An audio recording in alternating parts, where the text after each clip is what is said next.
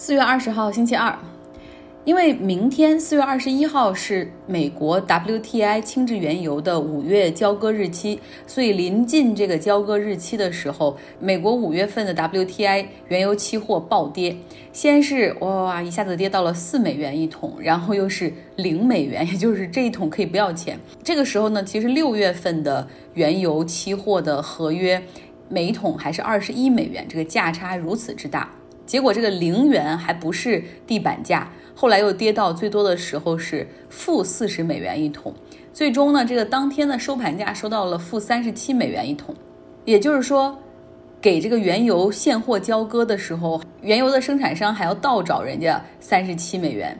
WTI 轻质原油的指定交割的交货点在美国中部俄克拉荷马州的库欣这座城市，他们这个地方有仓储，可以理解成就是交割的时候，原油大部分的生产，比如是在美国的墨西哥湾，也就是休斯敦那边，那么原油需要通过管道进行运输，这些都要支出费用，而现在市场上完全没有太大的需求，所以仓库也比较紧张，导致出现倒亏的状态。市场上很多做原油这行生意的人看到这种局面，说：“哎，现在就是缺仓库，缺运油船，要不然真的可以把这些现货拉过来，就是赚钱。”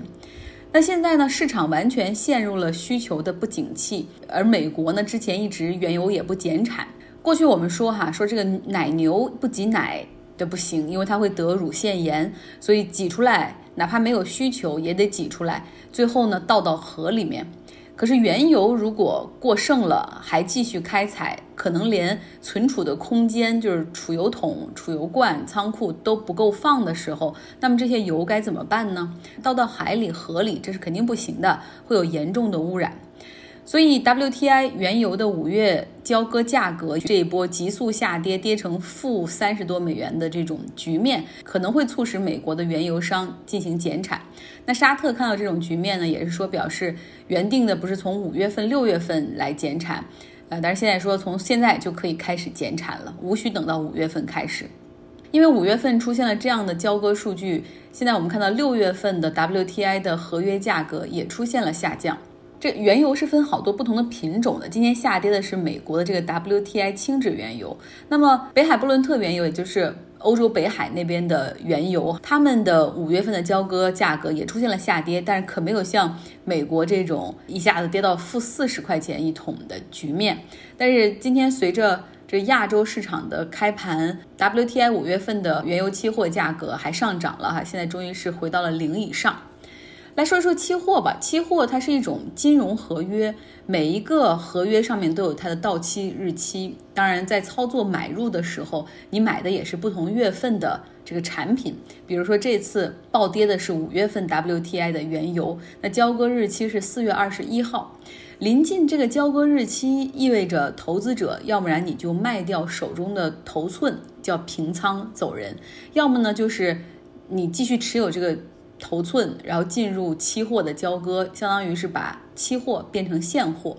因为期货市场上不仅是有金融企业投资投机，也有很多真的有实体的需求的这种企业，在期货市场上通过这种金融杠杆进行套保。比如说航空公司，他们很可能哈提前一两年就锁定一些石油公司的合同的价格。那为了对冲一年之后这个价格可能出现的这个原油价格的上涨或者下跌，他们呢会利用期货或者期权杠杆来做一下对冲。再比如说，就连原油的生产商、开采商，他们也会做对冲。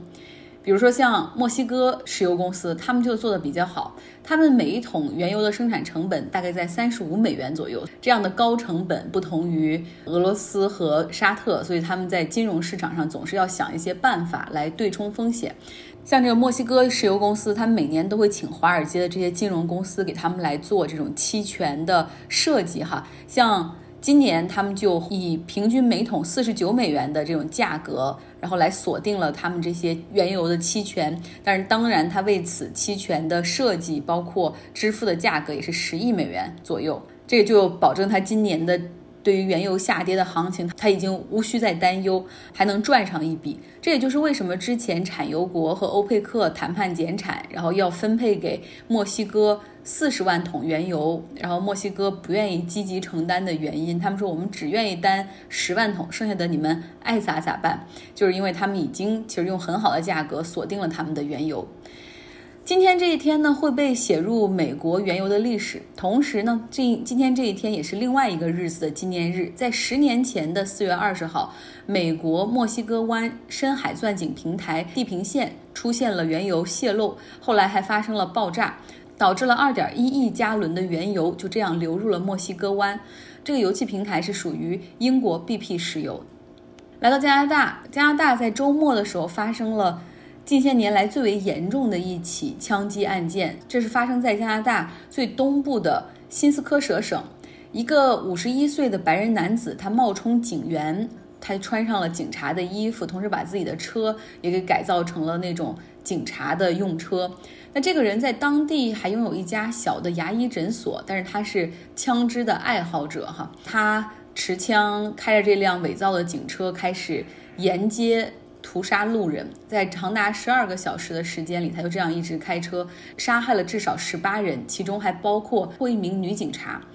大规模的枪击事件在加拿大，呃，和美国不同哈，是不是一件普遍的事情？因为在加拿大，要想持枪的话，持枪的这个牌照是由加拿大官方来颁布的，要进行培训考试，培训的内容也是枪支如何使用、安全，还有笔试。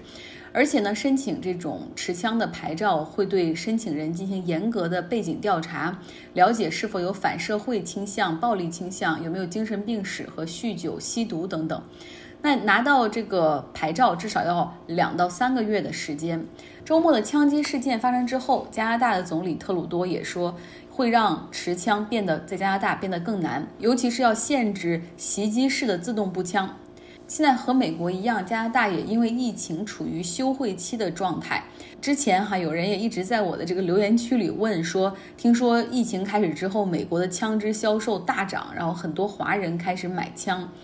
这个我只看到数据说，在过去两个月左右，大概有三百七十万人去申请买枪，提交了背景调查，也就是这三三百七十万是以前没有枪，然后新流入这个市场上的想持枪的人哈。也不排除会有认为这种社会秩序崩塌的时候需要有枪自保，但是有枪真的是一件本身就是一件很危险的事情，因为需要定期的保养，否则容易擦枪走火伤到自己。尤其是对于有孩子的家庭，很多人买了枪就不知道该放到哪儿，怕孩子翻到它会特别的不安全。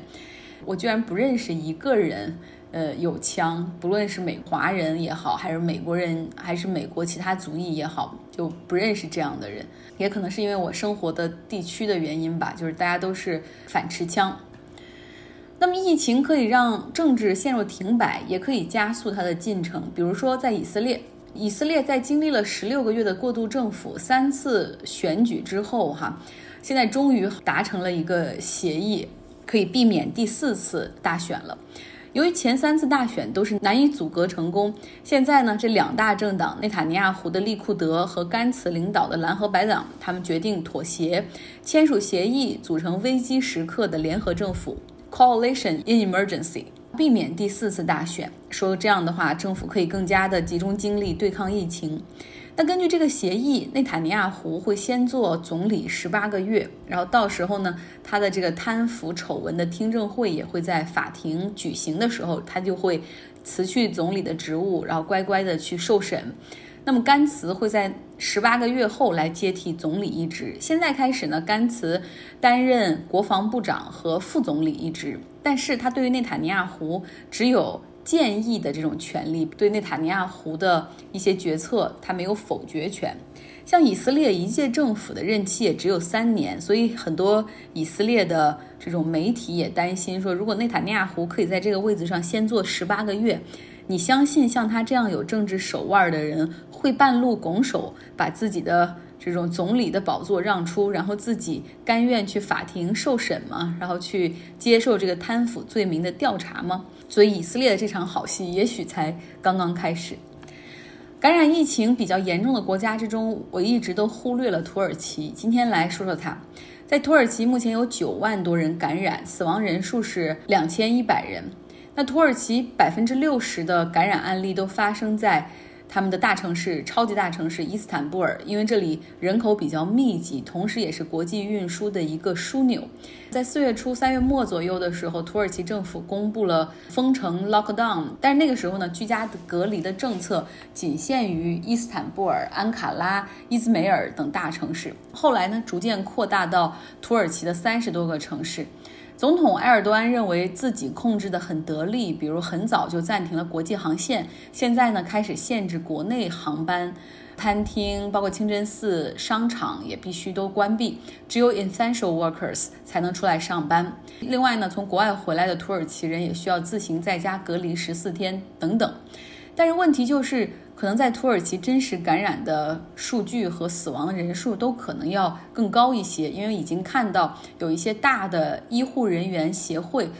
呼吁哈，就是 more transparency，希望能够更加的透明，因为他们认为只有更加透明的把一些数据实时的反映给这个医护系统，才能够更好的帮助医生和医院去了解这个疾病的这种增长曲线，然后让大家能够更有准备，同时更加清楚病情的扩散轨迹。那马上就要到 Muslim 的 Ramadan 斋月了。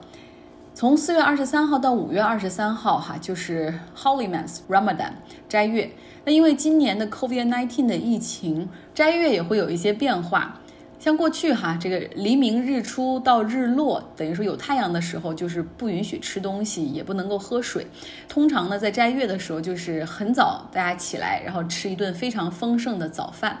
大家想想，英文里的这个词儿 breakfast 其实是 break fast。Fast 在英文里也有进食的意思，所以 break fast breakfast 其实也有打破进食的意思。通常这顿早饭在很多地方的都是那种社区里的那种 community affair，一起来吃饭的时间。尤其是斋月里的一些清真寺，他们会准备这种非常丰盛的早饭，可以让周边的。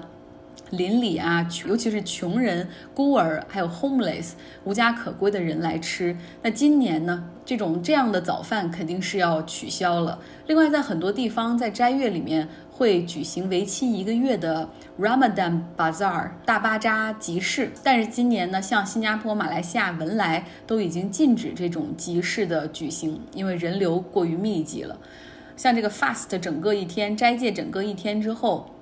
过去在日落之后的这个晚饭也是非常丰盛，而且基本上是大家庭的聚会哈，这叔叔阿姨、什么表哥表妹，大家全部都聚到一块儿。但是今年这样的大家庭的聚会在很多地方都是被禁止的，比如说埃及、土耳其，他们甚至还有宵禁，不允许你去其他人家做客的。在祈祷这一方面，过去每天在上班的时候之外，下班之后的那个。Evening pray 都是很特别的，大家都可能和家人携家人一同去附近社区里的这个清真寺一起去做这个 Evening pray。但是今年很多的。这清真寺都是要关门，人们需要在自己家里来进行这种礼拜，所以不少人最近忙着在教父亲、母亲、爷爷奶奶来装 Skype 或者 Zoom 这样的，或者 WhatsApp 这样的可以视频群聊的软件。大家最后能不能 virtually pray，虚拟的哈一起礼拜？像位于耶路撒冷的阿克萨清真寺，他们表示也将不会向信徒开放。但是呢，还是会通过广播来进行一天五次的宣礼，可以感受到，正如我们的春节，包括基督教的 Easter 复活节一样，因为疫情，这个 Ramadan 斋月的仪式感和庆祝活动也会被冲淡。可能最失望的会是孩子们吧。最后来说说美国，那些反智主义的茶党继续在街上抗议游行，要求开放城市。在丹佛，他们开着车，举着标语，按着喇叭，在街上就喊着要开放，reopen，reopen。那有几位医院的医护人员就到街上去做这个 silent protest，安静的抗议。然后他们穿着自己的工作服，戴着口罩和护目镜，站在这个马路的中间，不给这些人的车过。因为医护人员希望提醒这些反制的茶党们，就是你们知道美国现在正在面临什么吗？你知道如果现在过早的重启，对于我们医护人员意味着什么吗？